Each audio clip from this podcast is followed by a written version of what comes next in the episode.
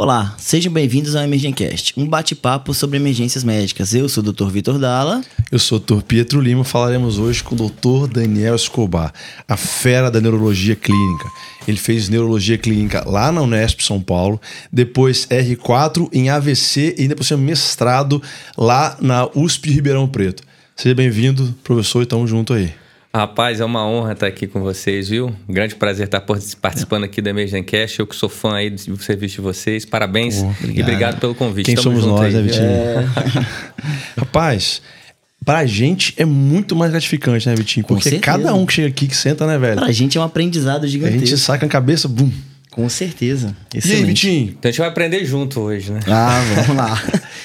E aí, vamos lá. Nosso primeiro tem... bate-papo de neurologia, a gente começou a falar um pouco sobre diagnóstico de AVC, falamos sobre perfusão, só que nem sempre a gente consegue ter aqueles parâmetros de reperfusão, Exato. né? E aquele e... paciente que chegou fora do delta, como é que a gente faz? Primeiro, aquele aquele bate-papo na reperfusão, o que a gente precisa saber se o paciente tem critério ou não de reperfusão? Vamos dar aquela resumida, então? E aí, Dani, conta pra Diga gente. Diga pra nós. É, é, é importante colocar o seguinte, né, cara? Acho que as terapias de reperfusão, né, no, no AVC isquêmico foram que chamou a atenção dos neurologistas para trabalhar em neurologia vascular. Antigamente, neurologista era tudo para doença neuromuscular, epilepsia, né? O próprio, isso reflete o que acontecia nas, nas emergências do Brasil e do mundo afora, né? Até 1995 é, o paciente que chegava com AVC era botava no cantinho ali, né? Vamos botar um, um sorinho nele ali, não tem o que fazer. E a partir de 1995, a publicação do NINDS, que foi o primeiro trabalho que mostrou que havia uma medicação que mudava a evolução dos pacientes com AVC agudos, começou a mudar. Então, isso começou a chamar a atenção é, dos neurologistas. Falou, opa, tem alguma coisa aí que eu posso mudar na sala de emergência que vai mudar o prognóstico do meu paciente. Quando a gente avalia aquele paciente que ele é trombolizado dentro de uma sala de emergência, ele tem indicação para você fazer a trombólise é, dentro do delta T que você estipular e você compara com o que não faz a trombose, o desfecho em 90 dias é significativamente melhor no paciente que é trombolizado. Daí a importância da gente começar a, a, a entender e indicar corretamente quais são as, as qual, é o paciente que a gente tem que fazer a trombose. Junto com a trombólise venosa, né, veio a trombectomia mecânica. Claro, em 1995 a gente teve aí um boom de estudos, né? Depois de 95, 98, foi séries de casos que consolidou a terapia trombolítica venosa, né? Com a, como, como tratamento com um A de evidência para o AVC isquêmico agudo. Uma terapia que já é incorporada em todos os guidelines na Europa, na American Heart Association, na European Stroke Organization e pelo Ministério da Saúde e pela Sociedade de Doenças, Brasileira de Doença Cerebrovascular. Então, trombolizar um doente na, na, na emergência hoje é uma obrigação Sim. do médico que está de Perfeito. plantão. Então, conhecer as indicações e as contraindicações é fundamental. Não é todo local que você vai ter um suporte de um neurologista 24 horas, mas reconhecer um sinal e sintomas de AVC e as indicações e contraindicações é importante. Então, assim, pincelando rapidamente o que a gente tem de indicação é o paciente que tem a suspeita clínica de um AVC isquêmico agudo, um déficit neurológico focal, que acabou de acontecer nas últimas 4 horas e meia, tá? É, ele, ele tem um, um NIH que é compatível com uma trombólise. A gente costuma utilizar um NIH pelo menos maior, maior ou igual a 4, né? Algumas vezes a gente pode mudar um pouco caso tenha um déficit incapacitante, uma dificuldade de fala, uma perda de força significativa, um déficit que incapacita. Mesmo assim, a gente pode indicar a trombólise nesse paciente. É, a gente tem que, ter, não, tem que ter ausência de contraindicações. Tá? Perfeito. E é importante a gente pensar em contraindicação. Contraindicação a gente tem que imaginar de uma forma absoluta. O que, que eu quando é que eu não vou botar um remédio que faz que causa sangramento na, num paciente é, que está na emergência? Quando ele tem risco de ter sangramento. O paciente, veja comigo aqui, se ele tem uma história de um hematoma subdural recente, não vou fazer. Se ele teve uma cirurgia abdominal nos últimos 14 dias de grande porte, não vou fazer. Se ele tem uma discrasia sanguínea, sanguínea importante, plaquetopenia, com menos que 100 mil plaquetas, ou seja, as contraindicações para o trombolítico, um TCE grave nos últimos três meses, as contraindicações é, é, para a, a terapia trombolítica venosa, elas estão diretamente relacionadas a condições que levam ao sangramento. O uso de um anticoagulante oral, na maioria das vezes, é uma contraindicação. Claro que existem aí medicações que você tem é antídoto, né? É, que, você pode que você pode reverter a ação do antídoto. É, se ele usa, por exemplo, Marevan, se ele está com NR menor que 1.7, também você pode fazer, mas se ele são sinais de alarme para você já pensar que esse paciente ele não pode ser submetido a uma trombólise venosa.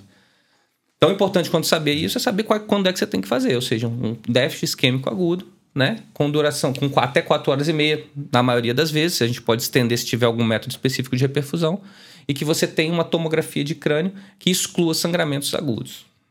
Perfeito. Dani, meu paciente chegou na emergência, cara, tava no Delta, fiz a trombólise. E agora? O que, eu faço com esse cara?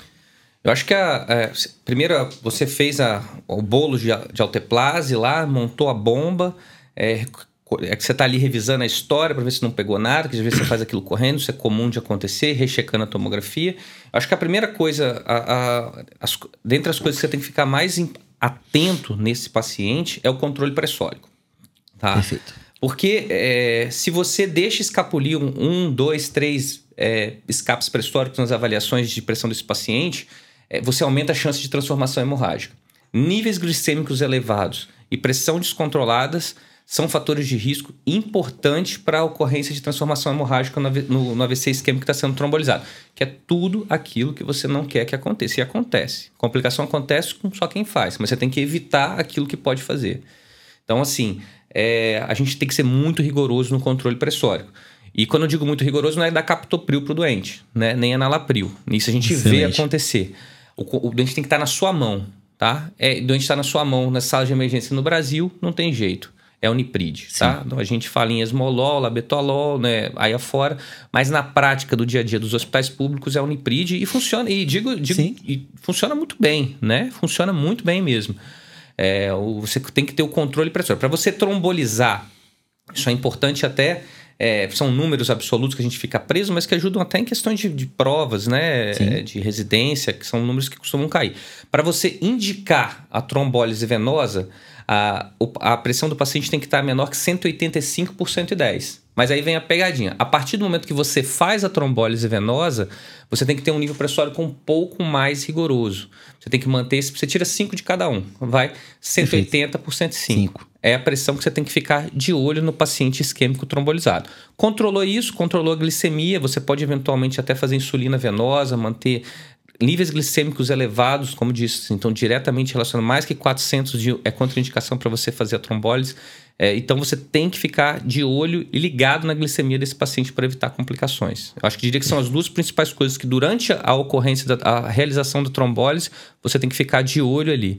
E qualquer outro sinal clínico, né? O doente piorou quatro pontos na escala NIH, opa, para, começou a ficar sonolento, para sua trombólise, para a bomba de fusão, chama a enfermagem, vamos levar esse paciente para tomografia de crânio com urgência. retomografar. Retomografar com urgência. Então, são coisas que você tem que ficar de olho e atento aí que podem acontecer durante a infusão do trombolítico. Perfeito. Controle de temperatura, Dani. Como é que tem feito em relação a isso aí? Porque a gente tem muita preocupação, né? Manter o paciente é, normotérmico, então não ficar, né? Não tender a não fazer hipotermias, como é que é? É exatamente isso. O que a gente tem de evidência assim, a febre tem que ser tratada de forma efetiva. Se o paciente começou a fazer mais que 37,8 de pirona nele, se não tiver nenhuma contraindicação, para fazer.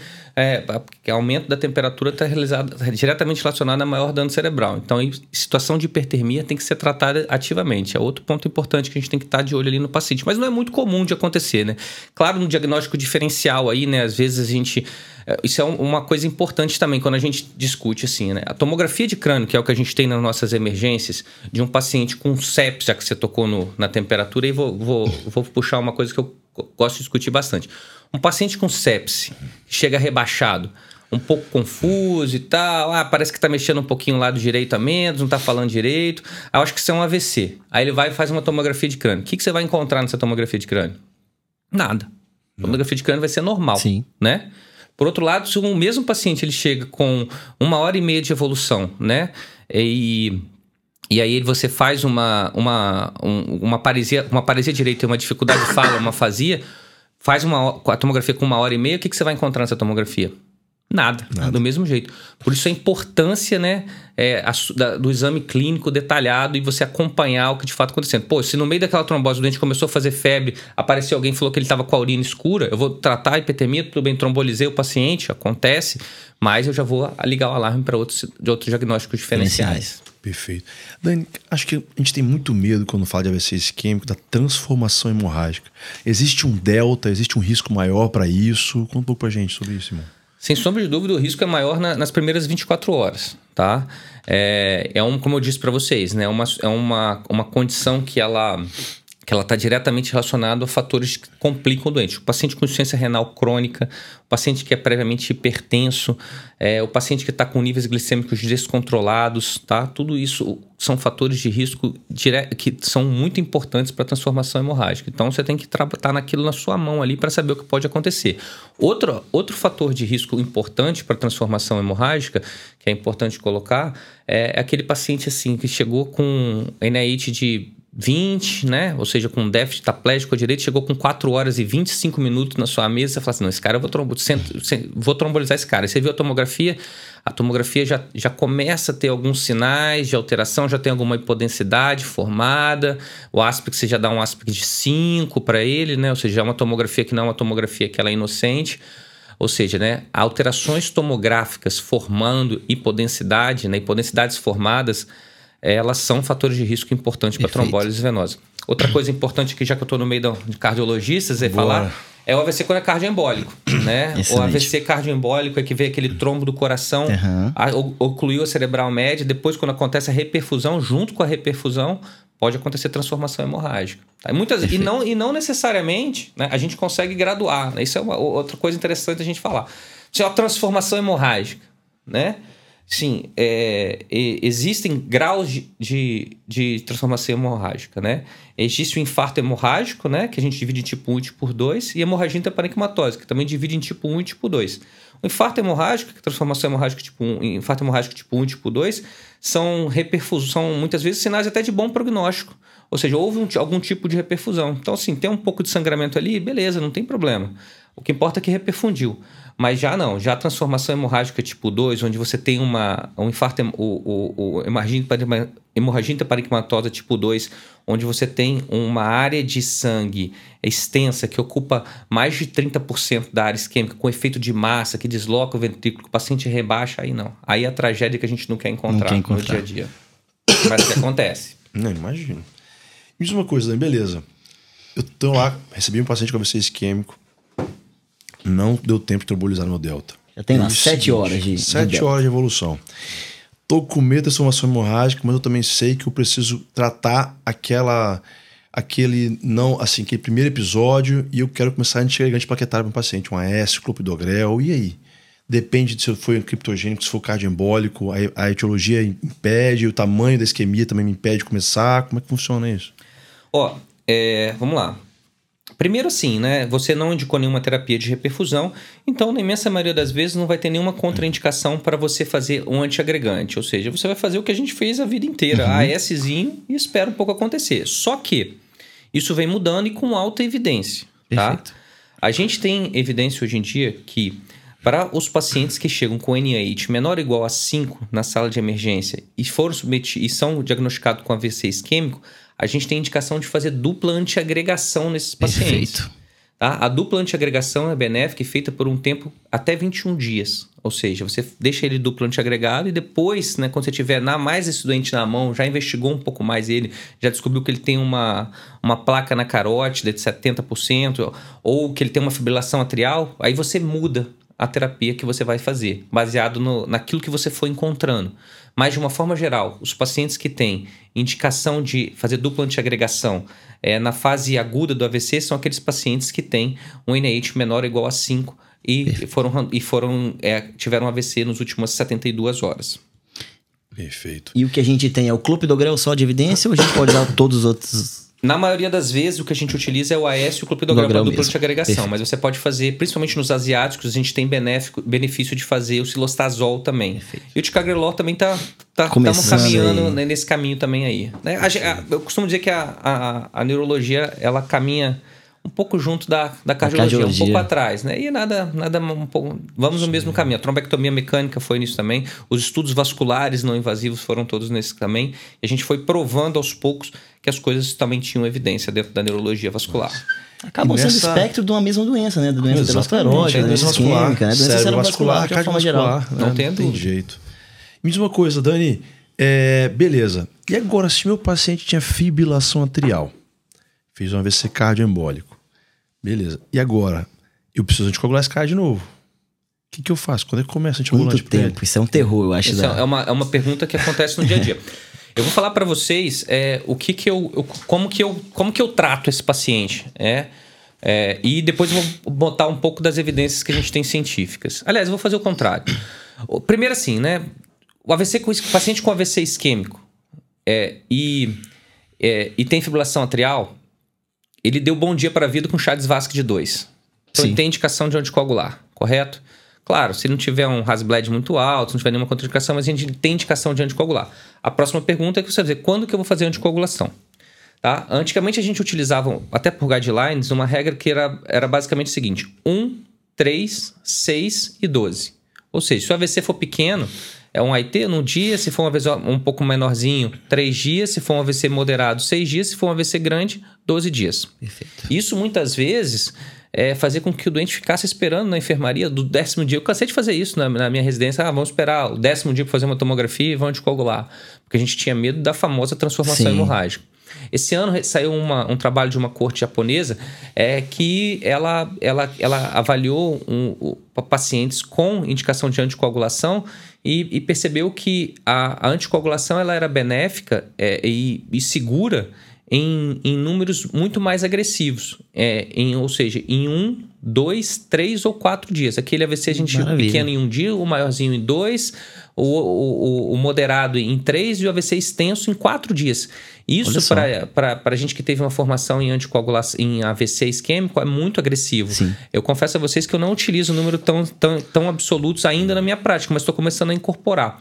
Mas grande, é, certamente, grande dessa é, é, muito dessa permissibilidade que se deu com a anticoagulação certamente foi proporcionada é, pelos anticoagulantes orais novos, que eles Sim. são mais seguros. Né? Essa é a realidade. Né? O Marevan, a enoxaparina, e sangra mesmo. Né? É, essa é a grande eficácia que, o, que, os anticoagulantes orais novos trouxeram.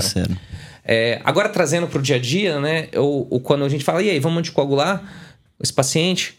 Então, a pergunta que eu, eu, que eu, eu, que eu costumo fazer sempre na minha cabeça e, que, e discutir com as pessoas que estão em volta da, da, tomada de decisão de caso é o seguinte: são duas. É, quanto você quer anticoagular esse cara? Quanto você quer?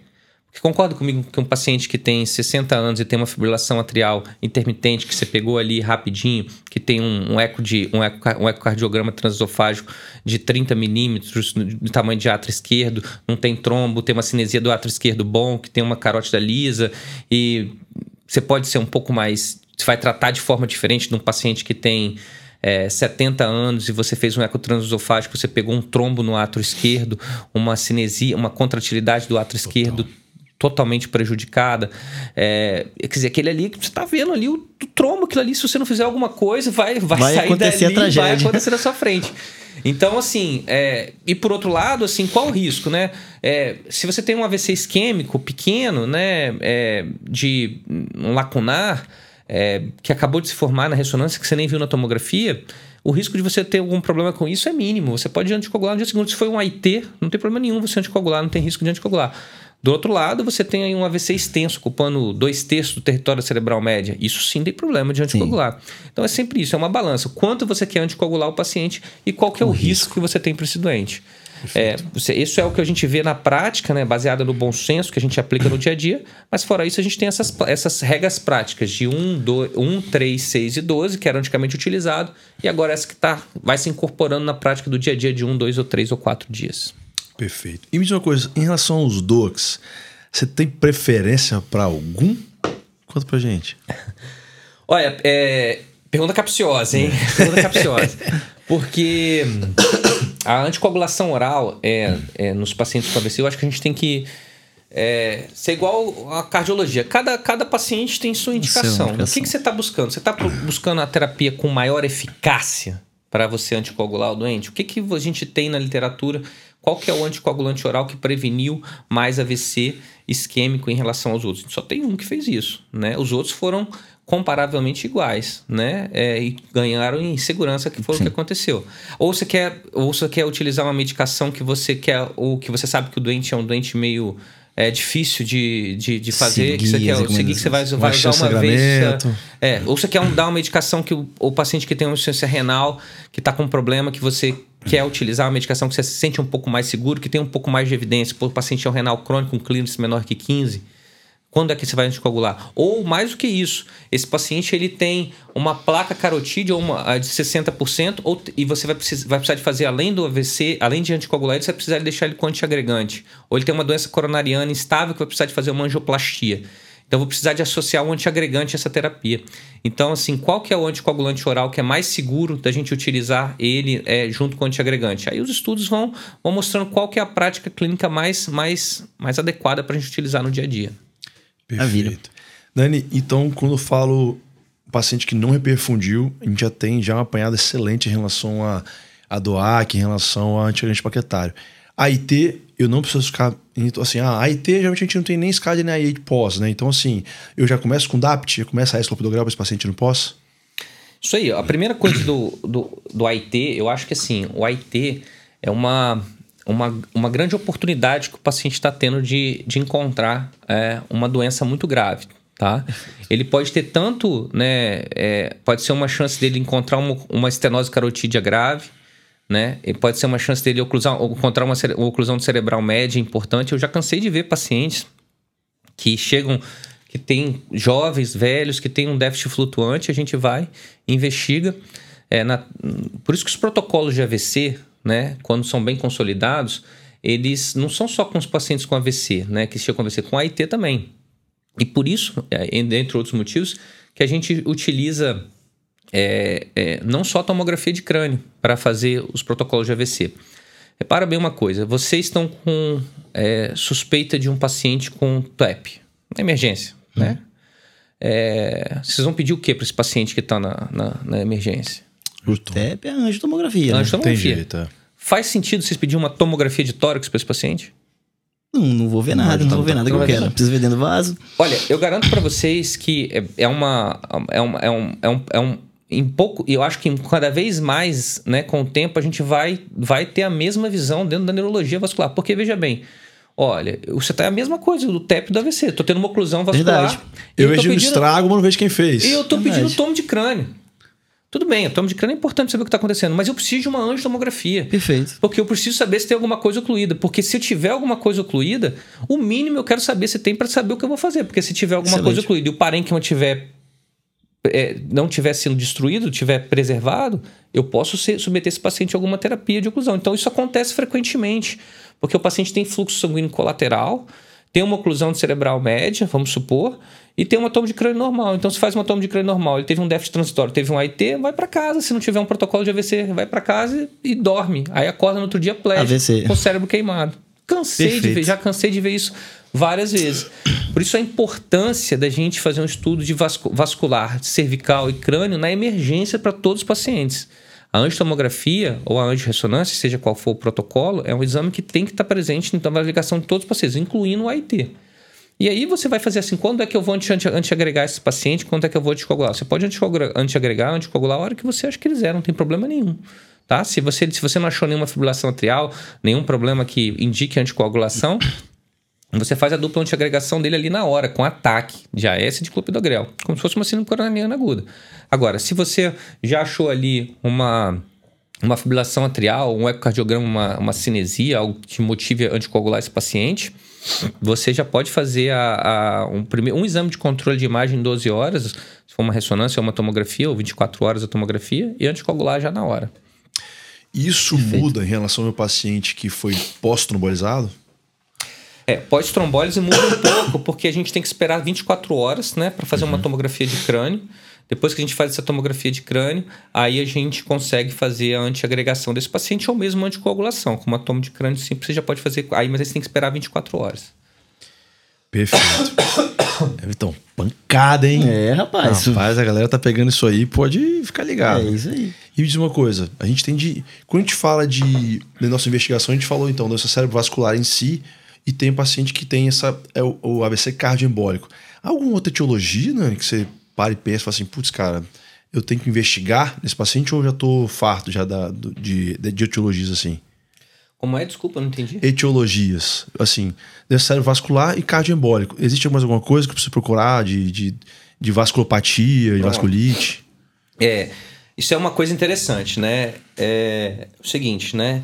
Tratar doença coronariana aguda é relativamente simples, né, cara? No- 90%, 95% dos casos é doença, é, Aterosclerótica. é doença aterosclerótica Placa coronariana. rompida e é Placa isso aí. entupida, estente, dupla de agregação. É, exato. Beleza? Por isso que eu digo que a cardiologia é fácil, a neurologia não.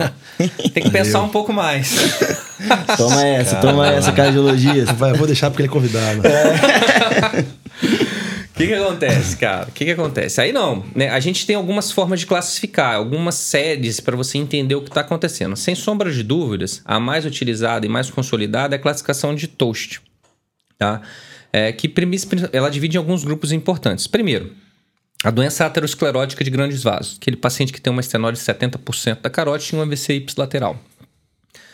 É, segundo, os AVCs cardioembólicos. E aí a gente, inco- a gente inclui a fibrilação atrial, as acenesias, né? As doenças valvares que tem, tem são tromboembólicas, tá? É, terceiro caso, a gente tem a- as doenças de pequenos vasos, que é muito, são muito comuns nos doentes com, com AVC, principalmente naqueles hipertensos de longa data, diabéticos, doença renal crônica, que causam aqueles AVCs lacunares em pontos estratégicos. Tá? Além disso, a gente usa, a gente tem as outras etiologias, né? Que são as vasculopatias, anemia falciformes, as dissecções arteriais Aliás. agudas, ou seja, são aquelas outras, as, as doenças relacionadas a quadros infecciosos, são aquelas outras etiologias que não estão na nossa prática no dia a dia, mas que a gente tem que conhecer. Além disso, ainda tem mais uma outra, é, uma outra, outra classificação, que é o AVC criptogênico, né? Que é aquele AVC que você investiga, investiga, investiga e não acha causa. O médico odeia esse tipo de situação, né? Odeia. Criptogênico, idiopático. Nossa senhora, quando a gente tem que falar isso é complicado. É, eu, eu vou entrar um pouco mais dentro do criptogênico, que houve uma subdivisão desse AVC Maravilha. criptogênico. Mas antes ainda vou falar de uma outra classe que é o indeterminado. Que é o AVC que ele não completou a investigação, você não morreu no meio do caminho, você não conseguiu fazer um, um ecocardiograma dele. Ou é aquele AVC que, que, que ele tem, aquele paciente que tem duas coisas, que tem fibrilação atrial e uma doença esterótica de, de no- 90%. Ou seja, o doente tem o direito de ter duas doenças. Sim. Né? Então, assim, é, são, são, aqueles, são aquelas causas indeterminadas. Mas dentro do AVC criptogênico, houve uma subdivisão de áreas que, se, que divide em um AVC criptogênico ESOS e não ESOS. O que que é ESOS, né? É o AVC embólico de origem indeterminada. Aquele AVC que você fala, cara, é cortical, pequenininho, é, moderado, parece uma cunha na tomografia. É, você investigou, o paciente não tem uma placa na carótida, fez um holter dele de 24 horas, não achou nada.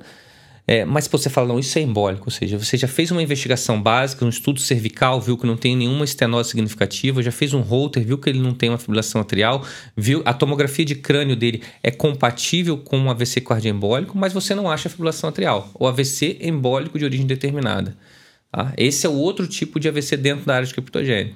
E aí te leva para uma próxima pergunta que eu sempre me fiz, que eu me fiz durante muito tempo. Será que vale a pena eu anticoagular Mas, o. AVC embólico de origem determinada?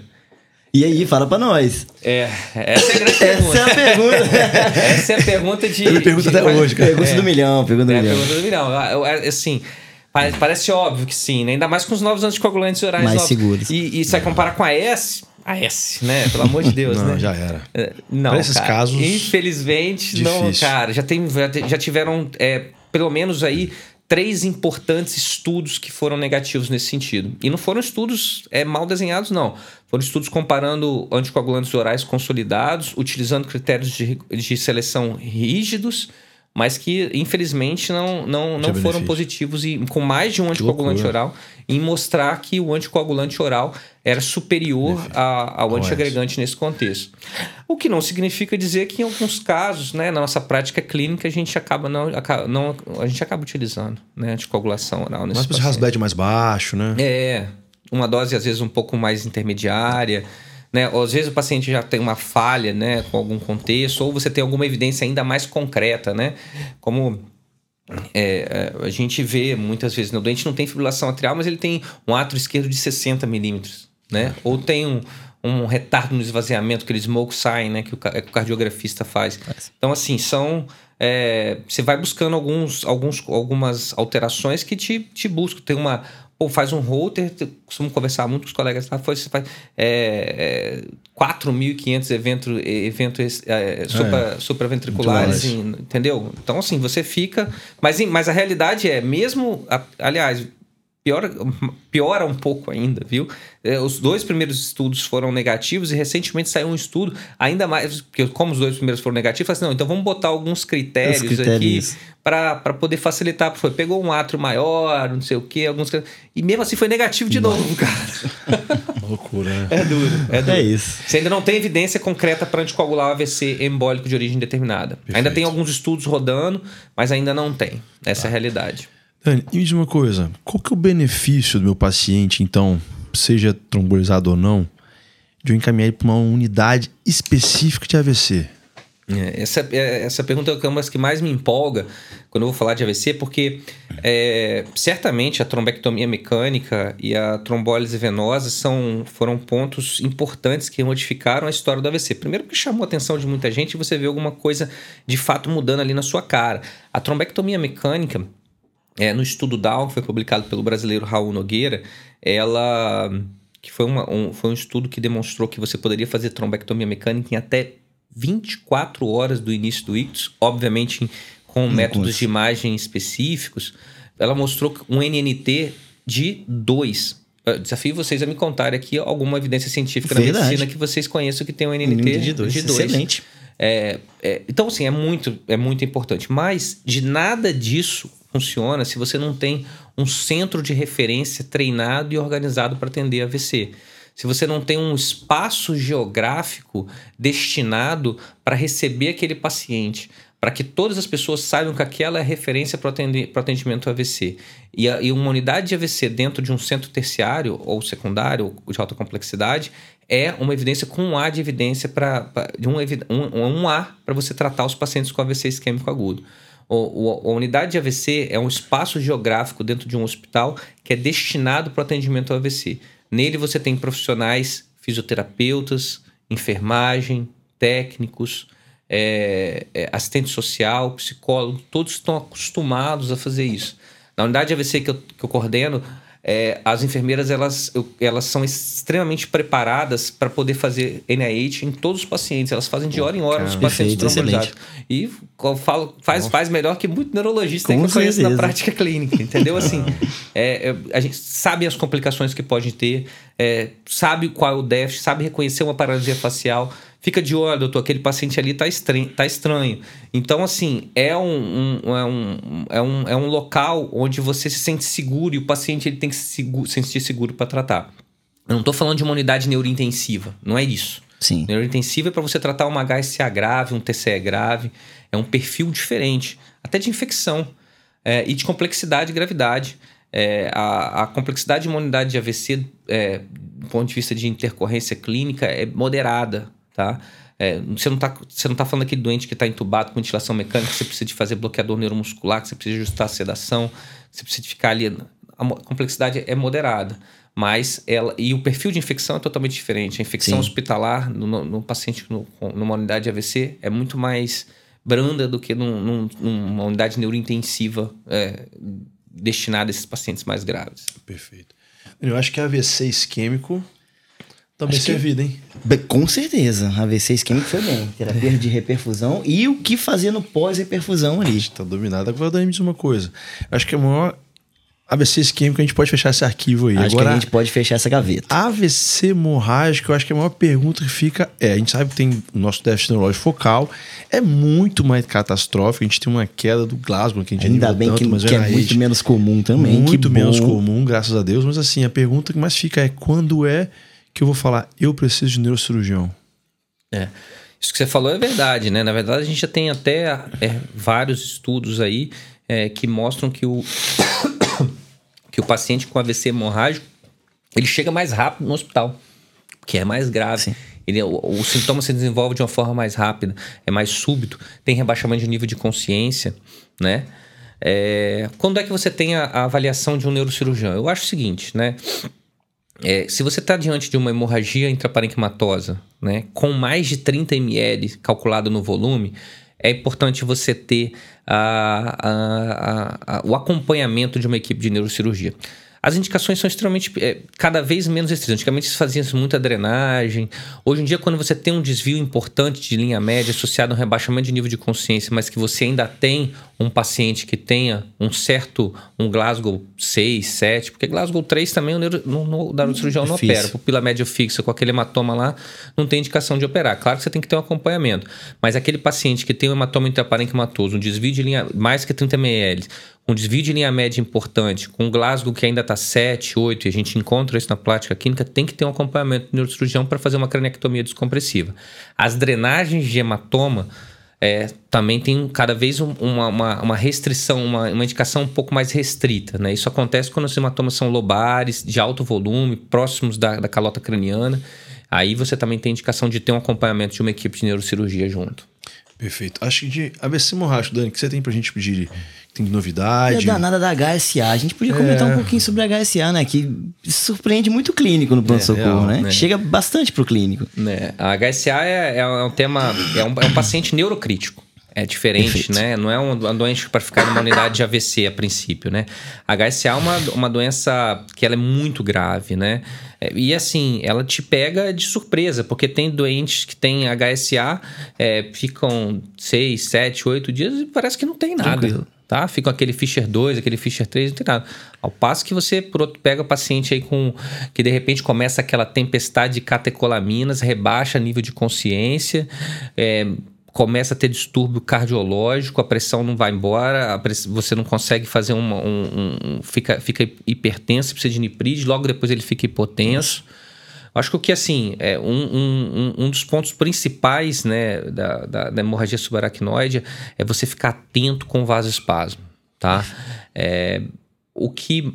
O, um, dos, um dos principais fatos, pontos que leva à complicação e à deteriorização e à morte do paciente com hemorragia subaracnoide é o vasoespasmo tá? É uma doença, é um, é um a, de alguma forma aquele sangue no espaço subaracnoide, ele entra em contato com a parede do vaso e causa vasoconstrição. Essa vasoconstrição diminui a chegada de sangue e causa isquemia cerebral tardia, uma quebra da autorregulação do fluxo sanguíneo cerebral e a consequência é AVC isquêmico. Eu já vi HSA é, é, evoluir com AVC maligno cerebral média com dois dias de evolução, em quadros extremamente graves. O paciente precisou de fazer uma craniectomia descompressiva. Então, assim, você monitorizar e acompanhar isso aí de perto com o doente na sua mão, esse sim, esse doente é um doente que precisa de, de pique, precisa de Doppler transcraniano, precisa, se tiver disponibilidade de catéter de oxigênio, tudo que você puder oferecer para monitorizar PAM, HSA é igual a PAM, uma monitorização de pressão arterial em linha, você tem que estar doente, você tem que manter uma PPC adequada, você tem que manter aquela PAM maior que 95, 100, assim, ó, uma coisa que se costuma falar muito na HSA é os três Hs. Uhum. Né? É, é, e aí, como é, qual que é o espaço para os três Hs uhum. hoje em dia? Na verdade, dois caíram é, é, é, em desuso, por né? Terra. Hoje é, por terra, né?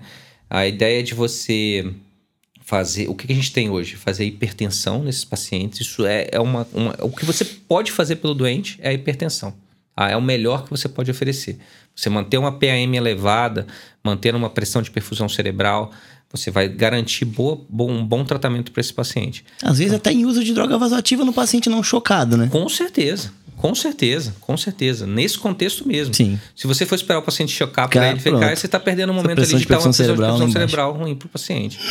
Agora, fazer hiperidratação igual se fazia antes também é uma coisa que não se faz mais. Isso é hiperidratação. É, hoje em dia, é, você fazer é, pressão arterial elevada, manter uma boa perfusão de, pressão de perfusão e monitorizar as complicações. E qual que é o pico de vasoespasmo, assim, né? Entre o sétimo e o nono dia. Você tem como medicação que você dá uma... Dá tem. Uma... Evidência 1A, animodipina. O que complica na nossa, pra gente aqui que a animodipina é uma medicação negligenciada, né? Sim. É uma medicação barata, é difícil de se encontrar e está tá sendo cada vez mais difícil de a gente encontrar no, nos hospitais aí. A gente está tendo dificuldade de ter para poder tratar os pacientes, mas a, a utilização de nimodipina em doses de 4 4 horas, são, 4, são 6 vezes ao dia. Ela tem um A de evidência no tratamento de prevenção de vasoespasmo. Agora, quando o vasoespasmo acontece, o que fazer? Né? Essa é outra pergunta que a gente costuma ter. Primeiro, assim, né? Você tem que melhorar os parâmetros hemodinâmicos, né? Ver se o débito cardíaco desse paciente está bom, ver se você está mantendo uma pressão de perfusão cerebral boa, acompanhar se esse doente está fazendo algum sinal de vasoespasmo do Doppler transcraniano ali de perto e ficar de, e tentar de alguma forma é, é melhorar a hemodinâmica cerebral. Perfeito, hein?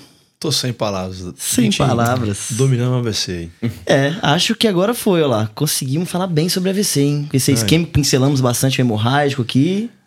Chefe, agora é o seu momento. Se quiser de falar do seu trabalho, ou então uma mensagem final sociais. que você quer dar pra essa galera tem que que mensagem interessante. Tem que uma mensagem final para quem tá ouvindo aqui, tem que levar para casa isso sobre AVC. O, o, só antes de eu falar o toque home assim? tem um, um, eu acho que assim, um a gente entrou um pouco no assunto né, do AVC hemorrágico, né? Sim. É o, do AVC, a hemorragia intraparenquimatosa espontânea, acho que tem que estar tá na mão do emergencista também é, o controle pressórico desse paciente. Perfeito. Né? Isso é uma coisa que eu vejo bastante nas emergências, que, que gera bastante dúvida. Qual que é o nível pressórico adequado para o paciente com hemorragia intraparenquimatosa? Então, assim, o que, que apontam as evidências hoje em dia? É, a gente separa em dois grandes grupos, tá? A gente está falando de uma hemorragia intraparenquimatosa pequena, moderada, menos que 30 ml. Nesse paciente, você tem indicação, se ele chegar com uma pressão arterial aí de até 200, né? Você tem indicação de rede sistólica, né? É, no, no, controle pressórico do AVC isquêmico, do AVC hemorrágico, você usa como meta pressórica a pressão sistólica. Você tem indicação de trazer essa pressão para baixo pra, de 140, numa média de 130, 150, objetivando 140. Detalhe: Perfeito. menos que 130 já começa a ter risco para o paciente. Então, okay. assim, você tem que estar tá ali de olho. Uma faixa bem curta. Tem que estar tá de olho observando o que está acontecendo com esse paciente. Maravilha. Uma pressão de 130, 150, com a PAE, pressão arterial sistólica, de 140. Por que isso? Porque o que, que, por que, que o doente com hemorragia intraparenquimatosa, quando é que ele morre? Ele morre quando você tem expansão do hematoma.